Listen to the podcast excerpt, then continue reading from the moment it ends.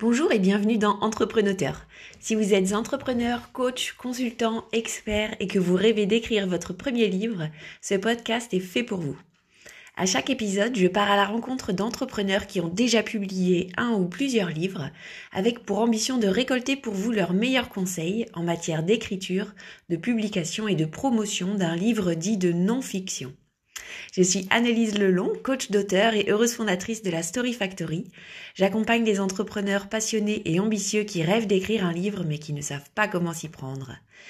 Retrouvez-nous sur www.lastoryfactory.com et si ce podcast vous plaît, aidez-moi à le faire rayonner par vos partages, vos likes et vos commentaires. Merci à tous et bienvenue dans l'aventure.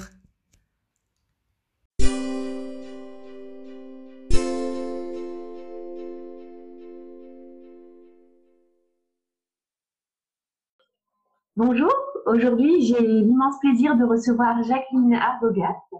Jacqueline, bonjour et merci d'être avec nous aujourd'hui dans cet épisode. Bonjour, bonjour, ça me fait plaisir. Merci.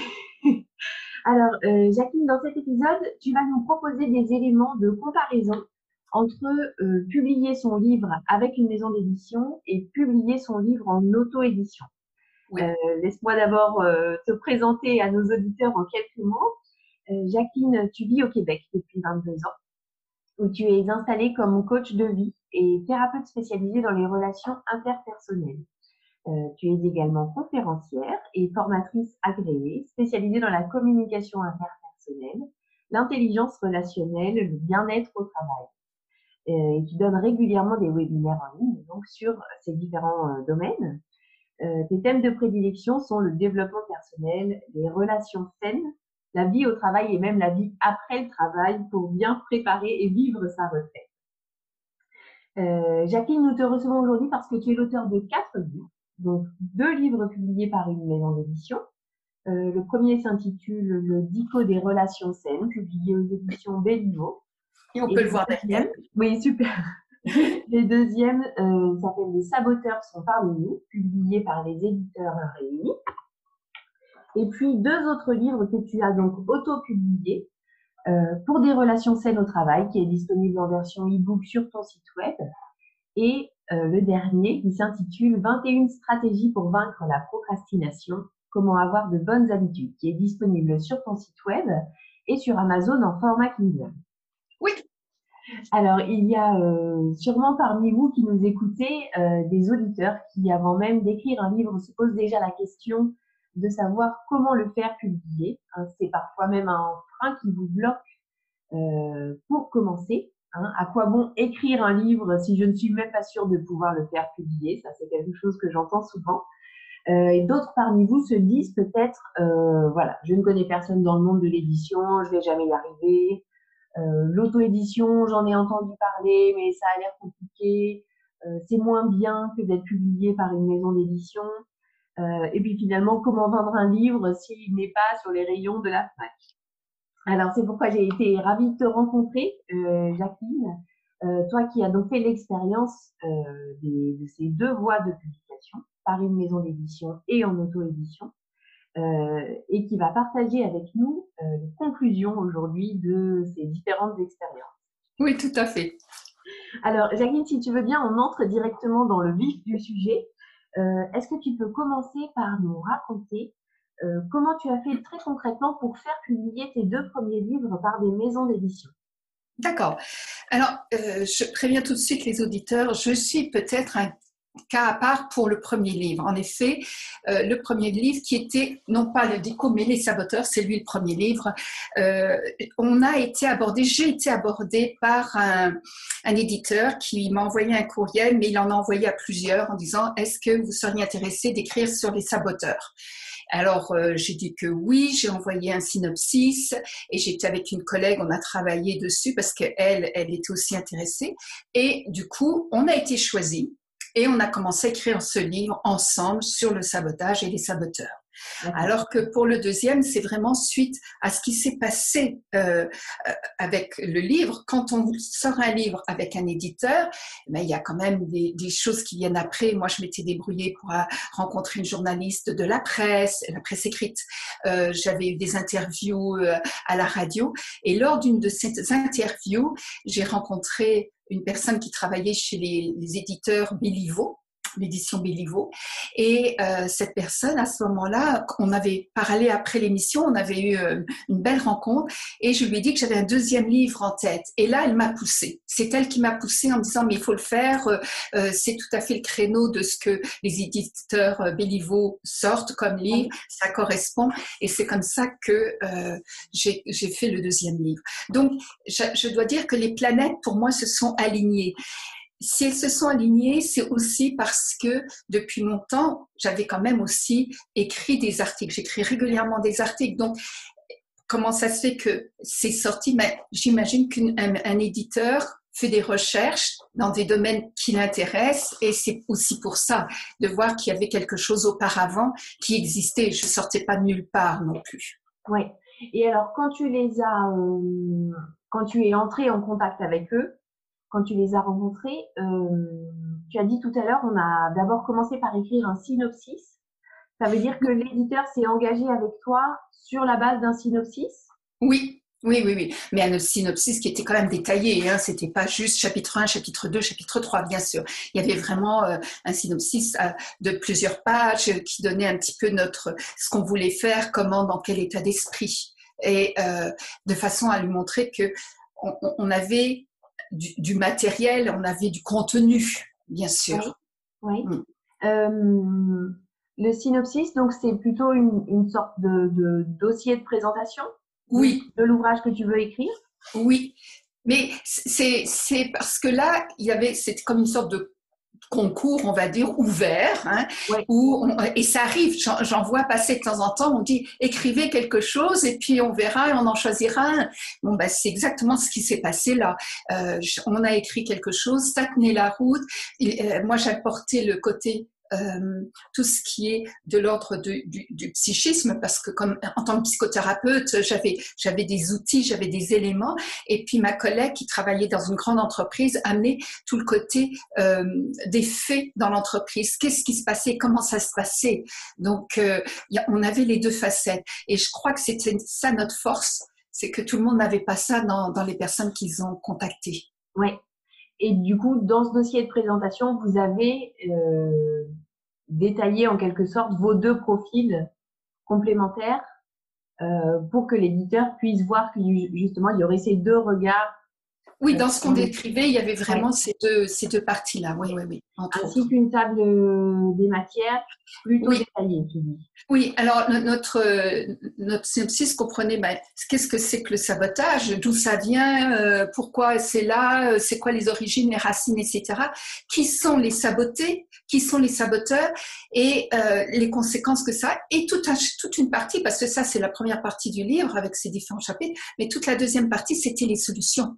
Et ça aussi, je crois que ça leur a beaucoup plu. C'était pas juste un livre qui parlait du, sabotage qui est un fait réel dans les entreprises, mais aussi on a amené tout un pan de solutions. Ouais. Et ça, c'était, c'était, euh, je dirais, ce qui a donné de la richesse à notre ouvrage.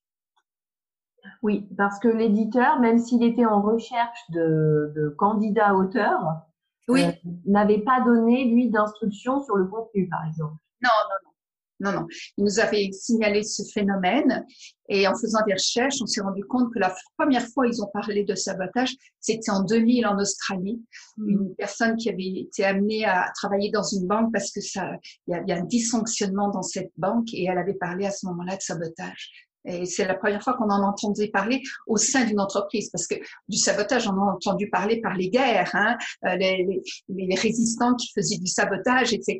Mais euh, dans, dans, le monde des affaires, c'était la première fois. Et il faut savoir que le sabotage existait depuis le 19e siècle. Hein. C'est vraiment euh, quelque chose qui remonte, euh, qui est un historique, on va dire. D'accord. Et pour le deuxième livre, le, le Dico des relations saines, alors là, tu as rencontré euh, voilà euh, quelqu'un de la maison d'édition euh, un peu par hasard. Est-ce que là encore, tu as envoyé Qu'est-ce que tu as envoyé une fois que ce contact a été pris finalement, quelle a été ta démarche En fait, je, vais venir un tout petit peu en arrière pour que tu comprennes ce qui s'est passé. C'est que pour le, les saboteurs sont parmi nous, il faut savoir que les éditeurs ont des dates pour publier les livres en fonction d'événements. Nous, il y avait le salon du livre qui arrivait euh, en mars-avril, donc il fallait que notre euh, livre soit sorti avant. Euh, il est sorti en janvier 2009 parce qu'il y avait les, le salon du livre et il fallait qu'ils aient temps de faire la promotion, etc. Et donc, pour qu'il sorte en janvier, il fallait que nous, on le donne avant parce qu'il y a tout le temps de relecture, euh, euh, mise en page, recherche de photos, recherche de, de, de, de couverture, etc. Il y a, entre le moment où on écrit un livre et qu'il est achevé et le moment où il paraît, il y a des semaines parce qu'il y a tout ce travail énorme euh, que font les maisons d'édition. Euh, et on, on, on, a eu des petites corrections à faire, pas tellement, j'en reconnais, mais il y avait à la fois des, des, ajouts, des remettre des choses dans un ordre plutôt qu'un autre, insister sur cette chose, mais, mais quand même, et eux de leur côté, ils ont tout leur travail. Donc, c'est sûr qu'il y a ce délai. Alors, nous, ça a pris neuf mois pour l'écrire euh, et, et, et, le publier. Une grossesse. Voilà, on a mis, on a accouché du livre en fin janvier, début février 2009 et, et ça faisait neuf mois qu'on était dessus.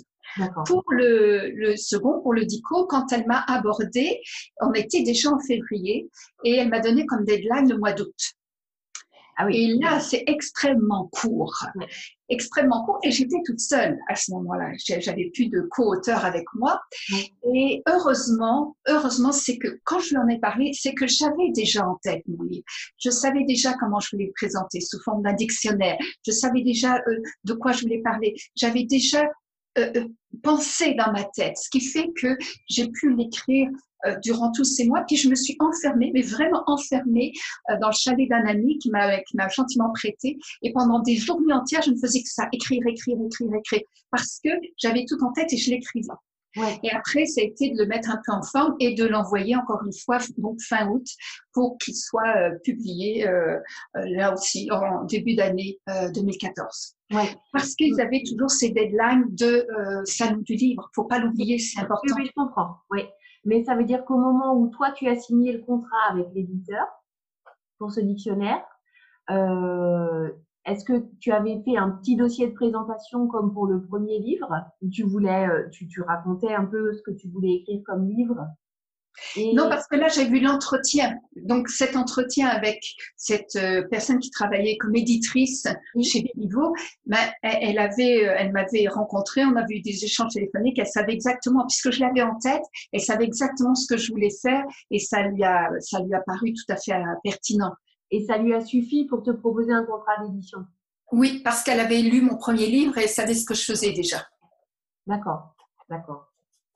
Puis elle m'avait entendu parler, euh, elle, avait, elle avait vu différentes interviews, donc elle savait euh, comment je m'exprimais, comment j'écrivais. Quand, je lui ai parlé de mon, mon livre, je l'avais tellement en tête que je savais euh, exactement ce que je voulais. Donc, oui. elle avait les éléments. Oui, très bien, très bien. Quels sont les avantages, d'après toi, Jacqueline, à publier son livre justement avec une maison d'édition? Un des énormes avantages, c'est que ça donne une sorte de de l'aide de noblesse. Hein. C'est une sorte de carte professionnelle. Euh, ça donne une crédibilité qui n'est pas toujours exacte d'ailleurs, qui n'est pas toujours euh, la réalité. Mais voilà, ça c'est important. Et euh, quand on met dans son CV qu'on a été publié par telle et telle maison d'édition, c'est toujours mieux. Euh, c'est vrai que c'est un avantage. L'autre avantage, c'est que ce que je décrivais tout à l'heure, c'est-à-dire la correction, la relecture, la mise en page, la recherche de euh, la couverture des images, des photos, euh, toute la partie euh, administrative, la poutine, comme on dit ici, euh, tout ce qui est ensuite la production et la diffusion, c'est la maison d'édition qui s'en occupe. Et ça, c'est énorme comme travail. Mmh. Si ce n'est que je mettrai un petit bémol, c'est que il y a tout ça, oui, reste la réalité, c'est une réalité, hein. mais la partie publicité, par contre, elle s'est énormément restreinte parce qu'il y avait aussi la partie publicité avant. Et euh, par exemple, pour donner un exemple précis, je suis allée à plusieurs salons du livre pour mes deux livres euh, et euh, avant, on nous payait le, trajet et les, repas et le, logement sur place, hein, parce qu'on est quand même des journées entières sur place.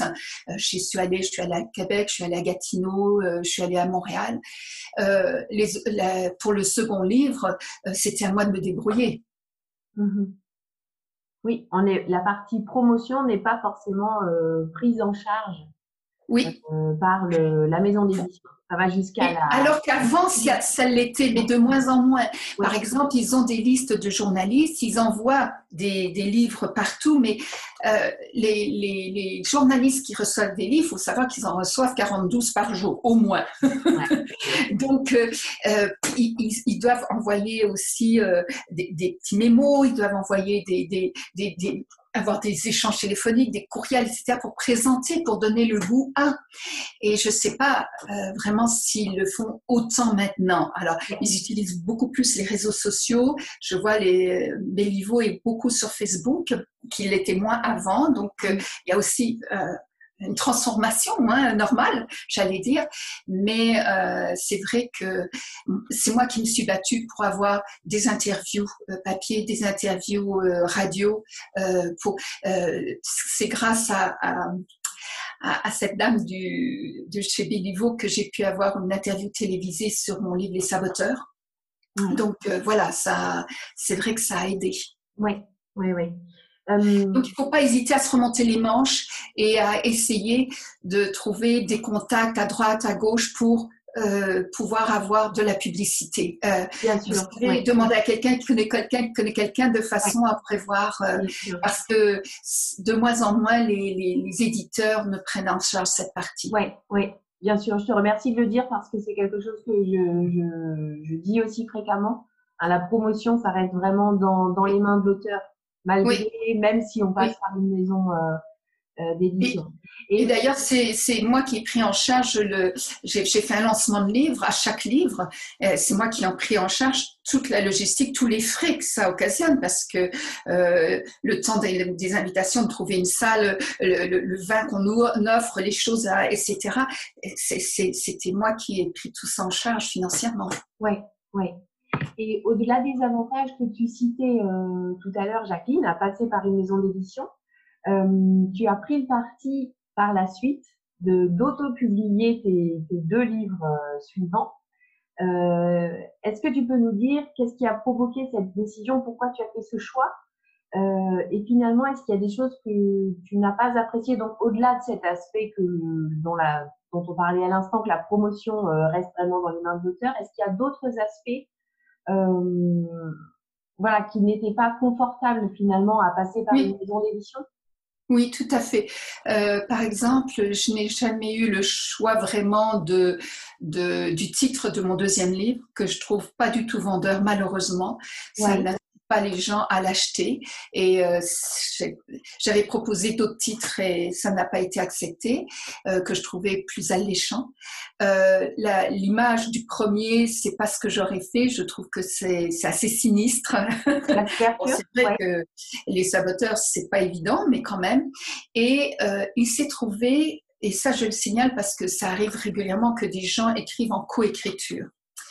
Lorsque j'ai écrit le premier livre avec ma co-auteure, euh, j'ai euh, à ce moment-là, moi, je, je, il faut savoir que j'ai toujours la partie psychothérapie qui me prend une part de mon temps, qui est la partie euh, écriture, conférence, coaching, etc. Et j'avais beaucoup de travail. Donc, elle, elle, elle, était en arrêt congé maternité, donc elle était plus libre de son temps. Et après discussion, on a décidé que c'était elle qui signerait le contrat parce qu'il ne demandait qu'une seule signature sur le contrat, pas les deux. D'accord. Et donc, je n'existais pas. Oui. Donc, on a fait un accord entre nous, euh, les deux auteurs, mais euh, je n'existais pas par rapport à la maison d'édition. Oui. Et à un moment donné, il y a eu un problème, euh, et avec la co-auteur et avec la maison d'édition, et je n'ai jamais eu droit au chapitre. Jamais, jamais, jamais. Et quand j'ai demandé des choses comme est-ce qu'il pourrait être mis euh, sur Kindle, est-ce qu'il pourrait être traduit en anglais, j'ai euh, j'ai obtenu un refus et je n'avais aucun moyen, aucune possibilité de pouvoir me faire entendre. Donc, faut insister en disant que vous voulez les deux signatures, que vous voulez que les deux noms soient là, euh, qu'il y ait une belle protection pour les deux. Ça, c'était pour euh, euh, le premier. Pour le deuxième, ça s'est beaucoup mieux passé. La, maison d'édition, j'étais toute seule et puis elle a été formidable. Mais c'est vrai que au niveau de la publicité, au niveau du, du développement, ça ne s'est pas ça n'a pas été vraiment bien déployé pour moi. Ce qui fait qu'à la limite, j'ai eu moins de ventes avec le second livre qu'avec le premier. Et il faut savoir que quand on passe par une maison d'édition, pour ce genre de livre, je vous parle pas d'un Harry Potter, hein, évidemment, pour ce genre de livre, on reçoit 10% de, de la vente. Donc, quand on vend un livre 20 dollars, par exemple, ben, on reçoit 2 dollars. Ouais. Donc, il faut en vendre énormément euh, pour avoir euh, des royalties, comme ils appellent, et on les a pas tout de suite, on les a à peu près un an et demi plus tard. Et enfin, ce genre de livre, ça dure six mois en, en, en librairie, en, en, vente. Ça monte euh, tranquillement pendant six mois, puis après, ça descend très vite, parce qu'il y en a tout le temps, il y en a tous les jours qui sortent en développement personnel ou en... Et enfin, ce qu'il faut savoir, c'est que la plupart des gens qui écrivent ne, font pas attention, mais il faut vraiment cibler sa, euh, sa maison d'édition parce que les maisons d'édition sont, sont, de plus en plus spécialisées. Il y a celles qui vont faire des choses concernant, je sais pas, la géographie, d'autres, ça sera le développement personnel, d'autres, ça sera l'économie, d'autres. Alors, des fois, elles ont plusieurs volets, c'est vrai, euh, mais euh, s'il y a un spécialisé en littérature enfantine, ne venez pas lui proposer euh, un livre euh, sur la, physique quantique. Ça n'aura aucun rapport. Oui, bien sûr. Donc, ça, c'est excessivement important. Donc, là aussi, il faut savoir cibler. Oui, oui. Euh, Jacqueline, si on, passe maintenant aux deux livres que tu as auto-publiés, euh, qu'est-ce que toi, en tant qu'auteur, ça t'a demandé comme effort supplémentaire euh, pour ben, que ce livre existe au-delà de l'écriture en elle-même? Alors, je parlerai pas vraiment d'effort, mais de, de, de, tâches supplémentaires, parce que c'est quand on a envie de publier, c'est pas un effort, c'est c'est un, processus, je vais dire. Donc, euh, ben, d'abord la mise en page, ça paraît tout bête, mais euh, oui, ça prend du temps de mettre en page, de réfléchir à comment on veut le présenter, sous quelle forme, quel format, euh, quelle quelle fonte, quelle calligraphie, etc. Donc il, y a vraiment à réfléchir quelle tonalité on veut donner à son livre, hein, pour euh, et le, choix de la calligraphie, de la fonte, de, de, la mise en page, si c'est un petit livre de poche, si c'est un grand livre, s'il est épais, pas épais, tout ça, il faut y réfléchir un peu. D'accord? L'autre chose, c'est, bon, à part la mise en page, c'est euh, de penser à la couverture qu'est-ce qu'on va mettre comme couverture, comment euh, euh, le choix des, là aussi des couleurs, des, du lettrage, etc. Euh, ensuite, il y a toute la partie euh, de, de, prévoir quand est-ce qu'on veut le publier, parce que c'est un peu comme pour un livre. Il y a un moment donné où il va sortir ce livre, qu'il soit en édition ou par notre auto-édition, mais une date. Ben, après, il faut faire un rétro-planning pour dire, bon, si, si on veut qu'il soit publié à, cette date, qu'est-ce que je dois faire qui précède et à quel moment je commence et se donner vraiment une ligne de conduite parce que euh, ça, ça, nécessite, bon, donc, mise en page, relecture, réécriture, recherche d'images, design, correction, puis ensuite, ça, ça, nécessite, donc dans ce compte à rebours, de prévoir euh, une date de pré-lancement. Il y a le lancement, mais il y a le pré-lancement. Pourquoi? Pour tester un peu son livre auprès euh, de, gens euh, que vous avez sélectionnés euh, et, vous mettre en bouche parce que vous allez présenter, moi je l'ai présenté au webinaire, c'était en pleine pandémie, donc forcément en webinaire, mais que ce soit en webinaire ou dans un, un lancement en personne, il faut vous le mettre en bouche, il faut savoir comment le présenter et avoir des, réactions des gens et leur demander leurs commentaires de façon à pouvoir déjà avoir des commentaires et, euh, sur Amazon à mettre à, dès le départ quand au moment du lancement. Donc tout ça, c'est du travail entre guillemets en plus. Euh, donc ça demande de créer des annonces sur Facebook, sur Eventbrite, euh, sur les réseaux sociaux en général. Euh, ça demande de faire donc de la publicité de, régulièrement, euh, bien pensée, euh, de l'envoi de courriel de recherche aussi, parce que il, faut, il faut regarder avant de se lancer même allez voir ce qui se vend, quels sont les thèmes en ce moment qui ressortent beaucoup, par exemple étudier sur Amazon ce qui se fait. Moi j'ai remarqué que pour la procrastination, il y avait beaucoup, beaucoup de livres en anglais, très peu en français. Hmm. Et ça manquait. Donc, euh, je savais que là, j'avais euh, euh, quelque chose. Il faut faire des recherches par mots-clés aussi sur, sur Kindle et sur Amazon pour savoir un petit peu ce qui se fait. il faut analyser ses compétiteurs. Tout ça, je pense qu'une maison d'édition le fait au préalable, hein, bien sûr. Alors que là, c'est à nous de le faire et préparer sa présentation. Moi, j'avais préparé un, un PowerPoint qui accompagnait ma présentation. Donc, tout ça, c'est du temps.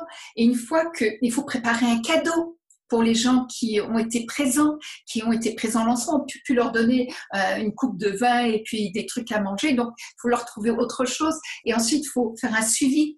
Il faut les relancer pour savoir s'ils l'ont lu, ce qu'ils en ont pensé, s'ils peuvent vous faire un commentaire. Il faut les, euh, les remercier. C'est vraiment un travail qui se fait avant, pendant et après. Jacqueline, juste un détail sur le, la mise en page euh, à l'intérieur, donc la mise en page interne dont tu parlais tout à l'heure et la conception de la couverture.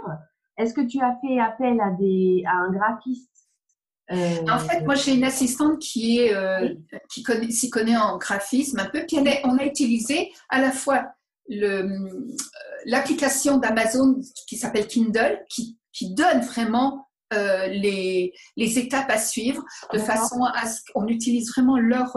mon texte était écrit sur Word et on l'a transféré sur l'application de Kindle qui le transforme en PDF. Donc, il y a des ajustements à faire, il y a des petites choses à régler, mais... Par exemple, là, à ce stade-là, si tu veux, par exemple, je dis n'importe quoi, mais des titres en couleur, euh, des, C'est sur l'application Kindle que ça se fait. Moi, je l'avais déjà fait sur Word pour avoir, je dirais, l'image, hein, mais c'est sur... Et pour la, couverture, on a utilisé Canva, l'application Canva, ah, oui, oui. Euh, pour euh, trouver l'image, la monter et pouvoir la faire en trois dimensions, parce que elle, elle peut être en, deux dimensions, en trois dimensions, et dans bien de mes, dans bien de mes communications, je la montre en trois dimensions. Oui. Et, là encore, sur Kindle d'Amazon, euh, la couverture, on la télécharge euh, et elle se met automatiquement au, bon format, c'est-à-dire on, télécharge un document PDF. Oui, mais euh, ensuite, il y a, des, il y a, comment je dirais, des instructions dans, dans Kindle qui nous guident effectivement, en disant, euh, euh, on, définit au départ le format, donc quand on amènera ensuite les éléments de Canva, pour, ben, ils auront déjà le format, puisqu'on aura déjà réfléchi à comment, euh, sous quel format on le veut. Oui, oui. Et on peut choisir que ça soit euh, juste un document PDF ou un, livre euh, Kindle, un livre, e-book.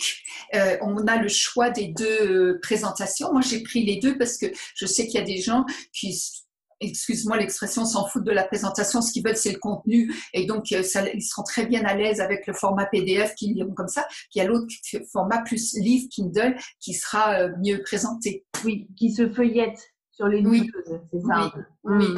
D'accord. Mais ça, euh, Amazon propose les deux du coup. Oui, oui, oui, oui, oui. oui. D'accord. Et Amazon euh, propose avec son, son, application Kindle, et ça c'est bon à savoir, c'est que par exemple le jour de mon lancement de livre, ben, pour les personnes qui étaient présentes, j'avais droit, j'avais mis exceptionnellement le livre gratuit ce jour-là. Les gens qui étaient présents, je leur offrais le livre gratuitement en échange qu'ils me fassent un commentaire quand ils l'auraient lu. Et puis après, ben, je, je, je, je, le mets à son tarif, bien sûr. Et là encore, c'est une recherche à faire. Quel genre de livre c'est dans ce domaine-là et c'est quoi les tarifs qui, qui, qui circulent? Parce qu'il faut être dans les prix du marché. Oui, parce que j'allais t'interroger justement sur les, les avantages et les inconvénients de l'auto-édition. Euh, et ça, ce serait plutôt un avantage, c'est qu'on est libre de fixer le prix de vente. Euh, oui, libre, mais en sachant que il faut aussi tenir compte du marché. Bien sûr. Hein, bien sûr. Mais l'avantage, c'est qu'en dehors des, euh, j'allais dire des, des redevances pour Kindle, oui. tout le reste, c'est pour nous. Oui. Est-ce que tu sais combien, à combien ça se, ça s'élève en pourcentage du coup le, il, y a, il, y a, différents pourcentages. Euh, c'est 30% euh, le plus haut pourcentage, le plus haut. Après, ça diminue. Du oui. qui reviennent à l'auteur.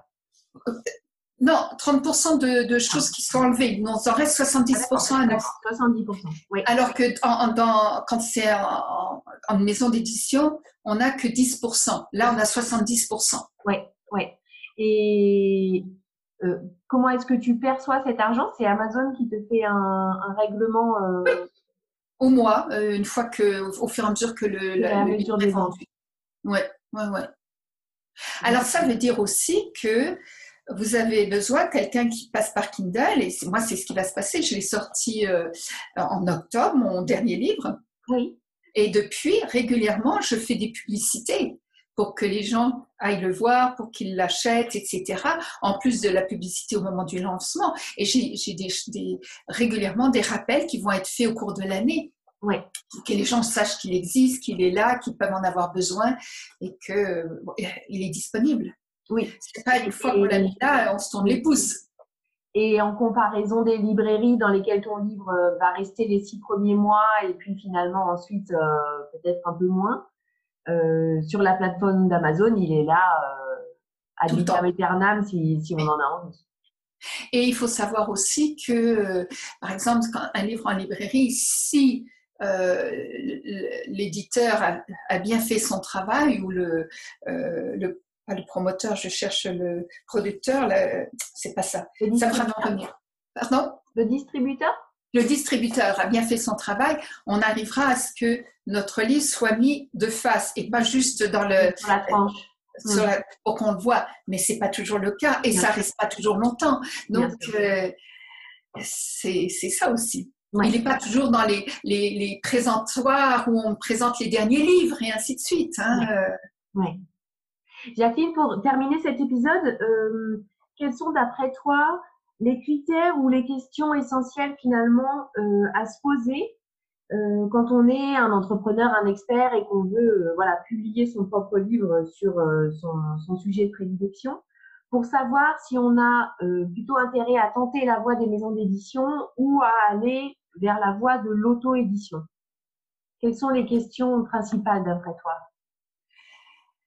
Alors, euh, dans tous les cas de figure, qu'on choisisse l'auto-édition ou un éditeur, c'est vraiment de, réfléchir à est-ce que notre livre euh, a un sujet qui pourrait vraiment plaire mm-hmm. Est-ce que ça, c'est vraiment parce que souvent les gens font leur biographie, qui ça se fait de plus en plus, euh, surtout avec des personnes comme toi qui sont, qui peuvent les aider.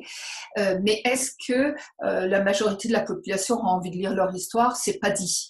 Donc faire vraiment commencer de faire des recherches. Est-ce que c'est quelque chose dans l'air du temps? Est-ce qu'on parle de ça?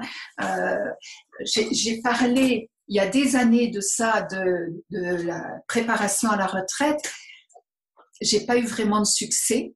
Puis maintenant, c'est vraiment quelque chose qui se développe et euh, j'ai deux conférences à venir dessus parce que j'étais un peu trop précurseur à ce moment-là quand j'en ai parlé. Donc, euh, ça n'aurait pas été le, bon temps non plus. Mais par euh, exemple, si aujourd'hui tu voulais écrire un livre sur le départ à la retraite parce que tu sens que le sujet est dans l'air du temps, comment tu choisirais si tu vas plutôt contacter une maison d'édition ou si tu vas plutôt l'auto-éditer? En fait, je pense que je ferai une recherche, je téléphonerai euh, aux différentes maisons d'édition qui font ce genre de livre en demandant est-ce que c'est un sujet qui vous intéresse? Tout simplement. tu crois qu'on peut, comme ça, par un appel ou un email, avoir une réponse? Oui, oui, oui, parce que ils sont tellement submergés de bouquins que plutôt que s'encombrer avec un, bouquin et le lire si ça ne les intéresse pas, ils préfèrent euh, avoir quelque chose qui les intéresse. Donc, euh, moi, je commencerai par là. Hmm. De plus en plus, ça se fait comme ça. Oui. En tout cas, ça se fait. Euh, il, est, il est fréquent finalement d'avoir déjà un contact avec la maison d'édition avant d'avoir commencé à écrire. Ben, si on veut passer par une maison d'édition, oui, bien sûr. Ben oui, c'est clair. Oui. Et ça, c'est important de le, savoir. Si on souhaite passer par une maison d'édition, tu recommanderais vraiment de les contacter le plus tôt possible pour savoir si le sujet les intéresse? Oui. plutôt que d'écrire en entier le livre? Oui. et de les contacter une fois qu'il est terminé. Et, alors, il y a les contacter, puis aussi envoyer, comme j'avais fait un synopsis, là, Voilà. c'était la maison d'édition qui nous l'avait envoyé, mais vous pouvez envoyer un synopsis à une euh, maison d'édition euh, en disant, voilà, j'ai l'intention de, voilà, euh, est-ce que ça vous intéresse? Il y a les deux, les deux moyens de faire. Mais attention, je le dis, hein, faites excessivement attention quand c'est comme ça. Quand vous écrivez quelque chose, vous vous... euh, euh, comment, vous faites une, une, euh, sauvegarde, hein, bien sûr, et vous vous envoyez à vous-même, en même temps que vous envoyez à l'éditeur, une copie originale euh, en, en envoi recommandé que vous gardez chez vous et que vous n'ouvrez pas, qui reste fermé, qui Oui. est la preuve avec la date, le tampon et tout, que c'est bien vous qui l'avez envoyé ce jour-là, écrit, etc. Aussi bien pour le synopsis que pour le livre. Vous gardez toujours ça, toujours fermé, toujours euh, clos, euh, de façon à ce qu'on ait la preuve vraiment matérielle que c'est bien vous qui l'avez écrit pour protéger vos droits d'auteur. Ça, c'est excessivement important et euh, on ne le sait pas suffisamment. Euh, donc, euh, ça vaut la peine. Oui, c'est vrai qu'on l'avait pas abordé. Je te remercie du coup de, de l'aborder. Ce sera le, le dernier conseil de cet épisode, mais euh, c'est important de, de le Oui. dire.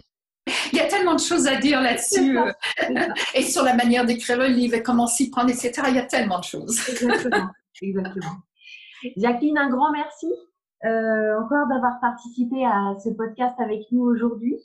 Euh, je vous rappelle que le dernier livre de Jacqueline, euh, 21, 21 stratégies pour vaincre la procrastination, euh, est donc disponible sur le site internet de Jacqueline et sur Amazon en format Kindle. Si cet épisode vous a plu, je vous invite à le liker, le commenter, le partager le plus largement possible. Et quant à moi, je vous retrouve très vite pour un nouvel épisode. Au revoir Jacqueline. Au revoir, merci. Merci à toi.